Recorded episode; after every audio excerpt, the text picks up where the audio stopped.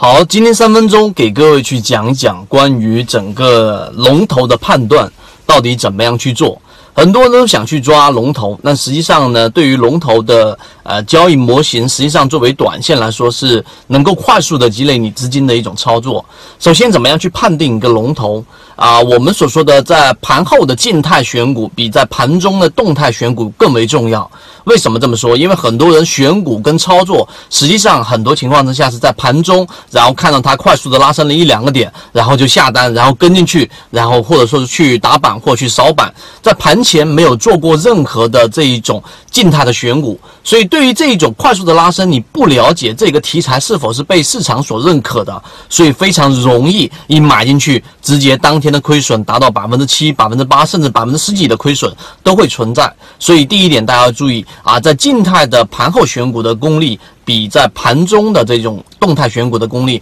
要更强，你才有办法去抓到真正的龙头。这是第一。第二。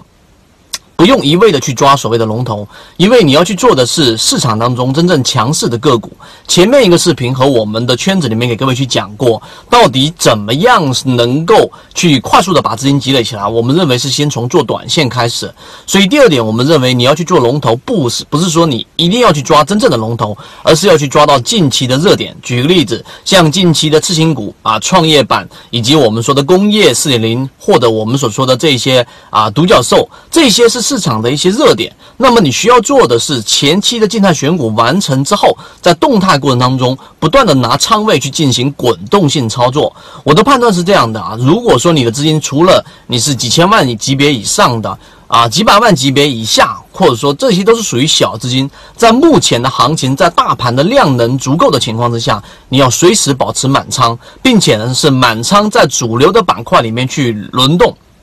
这个才能让你在盘中去不断的去感受整个市场，而不是说啊去重仓或者说中长线持有一只个股，这样对于市场的热点敏感度你会非常非常的弱。这是第二点。第三点，什么是龙头？所谓的龙头，我们认为并不是说它基本面多好，或者教科书上告诉给你，龙头是整个产业当中它的盈利能力或者等等基本面方面的这一个龙头，不是的。真正的龙头，它一定是首先它是先于整个啊盘面出现大幅的一个上涨的，这是第一点。第二，它能够带动整个板块其他的这一些个股能够出现啊全面性的上涨。也就是说，它能点燃整个板块。第三，当每一次行业啊整个启动的时候，都会出现连续性的个股，这些个股谁的封单更强？然后谁的这一种拉涨停的速率会更高？那么这一种呢，往往就会是成为龙一或者龙二或者龙三。